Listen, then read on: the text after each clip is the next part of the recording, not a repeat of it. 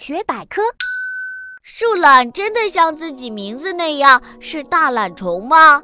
树懒是一种行动缓慢、性情温和的动物，这是它的特性，不能说是懒。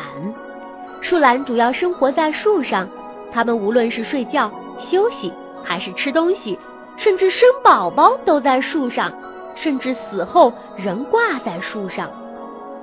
树懒经常将四条腿悬挂在树枝上，不能行走，只能爬行，而且慢得像蜗牛一样。它总是不慌不忙的样子，一生都是在很慢的节奏中度过的。